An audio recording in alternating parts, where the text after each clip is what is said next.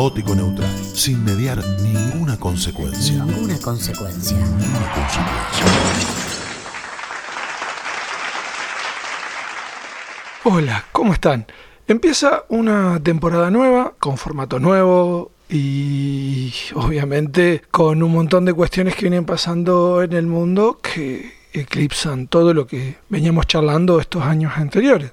Generalmente caótico neutral, eh, si bien antes no tenía un nombre dado, porque como todo podcast tiene que tener un nombre para identificarse, lo que veníamos haciendo en las columnas radiales o en lo televisivo tenía que ver con cuestiones mucho más locales o, o de nuestro país, en Argentina o de nuestra provincia, Buenos Aires o de nuestro partido, nuestra ciudad, que es Pergamino, en lo puntual. Obviamente el tema de, la guerra hace que todo esto se vea eclipsado y pareciera que no pudiéramos hablar de otro tema. Creo, mientras buscaba cómo empezar mi, mi primer podcast, aparte, no solo que es el inicio de una nueva temporada, estaba tratando de informarme, buscando cosas, escuchando amigos que saben más del tema, viendo periodistas especializados, enviados notas y bueno, y surgió el primer inconveniente que fue el que me generó cierta picazón, que fue el, bloqueo informativo y esta cuestión de, de ir silenciando voces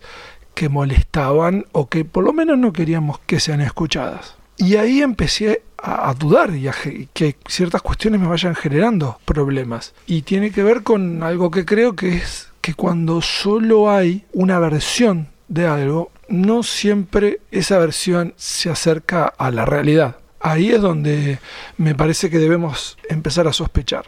Ya que estamos con los dichos, la primera víctima de una guerra es la verdad. Así que bueno, empecé a ver y empecé a encontrar justificativos de lo histórico, de un montón de cuestiones. Por ahí lo van a, lo van a escuchar en otros lados con gente que sabe muchísimo más que yo. Pero la creación de un ente tan malvado que de golpe un día decide iniciar una guerra con gente tan buena me hace dudar. Soy una persona muy desconfiada y seguí hurgueteando en ese tema. Y me enteré que en Rusia los medios no están censurados que el, el, único medio que se censuró fue la de la cadena Deutsche Welle de Alemania en respuesta a la censura de Sputnik y RT en ese país. Pero lo que me termina de convencer de la creación de, del relato único es que en Rusia podés ver la Deutsche Welle por internet. En cambio nosotros no podemos ver ni Sputnik, ni RT, ni alguna otra cuestión rusa por, por internet. A esto se suma lo de Facebook, lo de Instagram y un montón de otras cosas. Entonces ahí empecé a leer otras cuestiones, empecé a pensar en, en otras cuestiones y generar, buscar una teoría propia. ¿Vieron como esas películas de ciencia ficción donde de golpe nuestros utensilios de, la vida diaria, como puede ser el microondas o la heladera, se transforman en robot y nos atacan. Creo que se fue generando durante muchos años un montón de herramientas para nuestra vida diaria que estaban para entretenernos, para inclusive para generar ya cierto relato, que de golpe se volvieron en contra nuestro. Entro a ver cómo sale un partido de fútbol por una aplicación que uso en el teléfono. Habían cambiado los logos de las banderas de Ucrania, que no tengo inconveniente. En eso si pusieran, por ejemplo, la bandera de Siria, de Libia, de Líbano, un montón de otras banderas, o las banderas de las repúblicas del, del Donbass, que son las que verdaderamente están en un problema sino después todo el relato que hacían desde una aplicación, desde el teléfono, el cual no era, no era cierto. Lo mismo pasó con otra aplicación para cambiar el wallpaper de y así. Entonces me empecé a dar cuenta de esta generación de relato único y me hizo acordar mucho la Guerra Fría. No, no, no se estará tratando de volver a algo así, a separar, a dejar un pedacito del mundo afuera, entre comillas, del mundo. Ese tema me generó cierta molestia. Entonces digo, bueno, voy a hablar de esto en el podcast. De hecho, lo estoy haciendo. Ya hace como cinco minutos que estoy hablando de esto. Pero después me pasó otra cosa. Yo tengo esa, eso de analizar demasiado todo. Que siempre lo hablo con mi psicóloga, pero bueno, eh, no logro, en, en, ciertos casos no logro poder contenerlo. Que es eh, el, el, la molestia que causó cuando Putin dijo quiero o queremos, no me acuerdo puntualmente porque lo dijo en ruso y yo no hablo ruso, o sea que leí el subtitulado, desnazificar Ucrania. Y un montón de personas, no, no, ¿qué está diciendo este hombre? Y empecé a ver, empecé a buscar y me empecé a ver, por ejemplo, en marchas en Kiev, de gente haciendo referencia a personas de la historia de Ucrania que eran parte del partido nazi. Y empecé a ver fotos de funcionarios en sus oficinas en las que tienen cuadros de personas que habían sido parte del régimen nazi.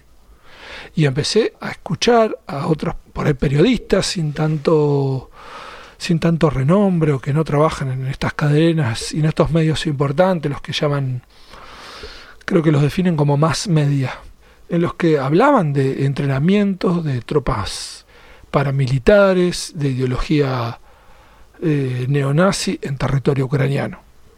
Sigo buscando, sigo buscando me encuentro con que los problemas que se estaban suscitando en el Donbass habían tenido cierta repercusión porque eran rusoparlantes y era limítrofe con Rusia, que es una potencia militar. Pero también me cuentan y voy leyendo de que pasa lo mismo en el lado occidental con gente de etnia húngara.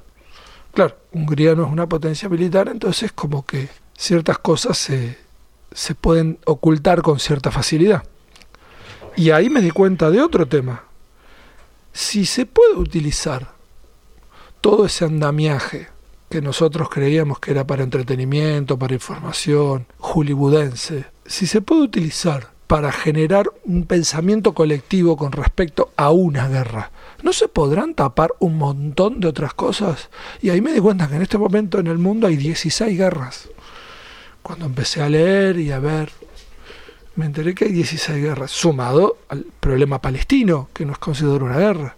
Entonces, cuando el entorno se nos vuelve hostiles, empezamos a pensar si esto en realidad, más que una guerra cognitiva como la que se está dando, una guerra no solo por el territorio, sino también por nuestro estilo de pensar, esta intención de generar un pensamiento único, se termina volviendo una guerra por la verdad, no por una porción de territorio, de map, no por eh, un yacimiento de algún mineral, no para generar un mercado de venta de armas sino algo peor, una guerra que todos tenemos que dar, que es una guerra por la verdad. ¿Qué es de verdad lo que está pasando en ciertos espacios de ese inmenso mapa que es, que es el mundo? Y ahí nos encontramos con que un director ruso de la escala de Milano fue echado simplemente por no criticar a Putin. Una cantante de ópera en Nueva York fue echada porque no quiso hablar de la guerra. No porque habló bien o porque habló... No, no, porque no quiso acabo de leer un jugador de básquet que declaró de, que, se sorprenden en España si esto estaba buscado. Entonces empezamos a pensar de todas las cosas que suceden día a día que no terminamos de comprender o, no, ni siquiera no comprender, ni siquiera nos enteramos, porque estamos tan acostumbrados a ir a buscar información a esa góndola que ya fue creada con anterioridad, que cuando esa góndola cobra vida y se nos vuelve en nuestra contra, termina creando una realidad que no se condice tanto con lo que sucede realmente. Eh, algunos dirían que eso es inclusive hasta la definición de, de una mentira. Un periodista ucraniano dijo que no quería ahondar demasiado en el tema, pero que alguno que dude qué es lo que estaba pasando en el Donbass se dirija a el cementerio de Los Ángeles. Entonces me puse a buscar qué era el cementerio de Los Ángeles. Cuando empecé a buscar, es un cementerio que hay en, en, una de las ciudades del Donbass, donde están enterrados todos los niños que durante estos ocho años fueron muertos por la represión de las fuerzas este, de Kiev, como le llaman ellos, a, a los habitantes del Donbass, y donde descansan cuerpos sin vida de niños de 10 meses, un año, dos años, tres años. Entender que, que algunas cosas nos superan, como por ejemplo, y para mí no es menor, ¿Qué va a pasar cuando termine la guerra? Más allá de cómo termine. Supongamos que la guerra la gana por ahí de los más invisibles en este combate que es Estados Unidos. Rusia y China quedan aislados del mercado, ellos venden sus productos e inflan su moneda a base de, de los problemas que va a ir teniendo Europa y que ellos van a humanitariamente, en una especie de nuevo plan Marshall, solucionar. ¿Qué pasa si la posición dominante cuando termine la guerra es la posición de, de la OTAN? De todas maneras va a tener que ser reconstruir Europa, porque en realidad el combate económico se está dando en Europa, no en Rusia, a través de las sanciones. ¿Qué pasa si Ucrania, o el Kiev, mejor dicho, logra imponer su posición? El Donbass se rinde ante la posición más centralista ucraniana. ¿Qué va a pasar con esa gente? Si hasta el momento que estaba invisibilizado vivían como vivían. Ahora, donde probablemente sean acusados como responsables de esta guerra, ¿cómo va a vivir esa gente? Y ahora otro punto. Entonces muchos pensarán, bueno, entonces lo mejor es que queden independientes. Bueno, que queden independientes. ¿Y cómo sobreviven dos pequeñas regiones entre Rusia y Ucrania devastadas por una guerra civil de ocho años, producto de un golpe de Estado ficticio y armado, ¿cómo reconstruyen su población? Recordemos que hoy el Donbass, la geografía del Donbass es mucho más parecida a Palestina o a Somalia que a Milán. ¿Cómo reconstruyen su ciudad, su vida? ¿Dónde van a trabajar? ¿Dónde van a construir? ¿De dónde van a sacar recursos para hacerlo? Porque aparte Occidente los va a culpar de la guerra y les va a poner el rótulo de repúblicas prorrusas y los va a dejar afuera. No va a quedar otra que Rusia protegerlas.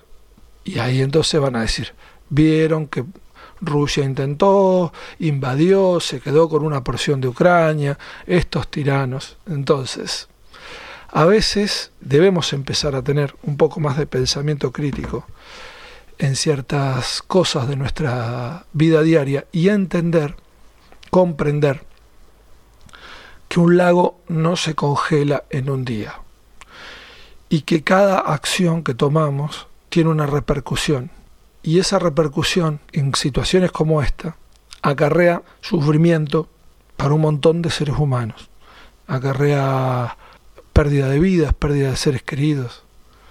En definitiva, algo que venimos diciendo en los distintos formatos y en los distintos espacios donde, donde pudimos hablar a lo largo de estos cuatro años, genera que demos un paso más hacia la deshumanización.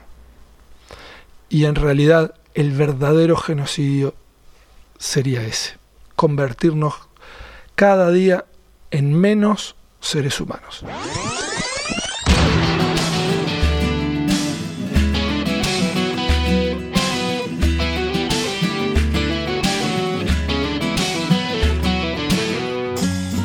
Esto fue caótico neutral, sin mediar ninguna consecuencia. Ninguna consecuencia.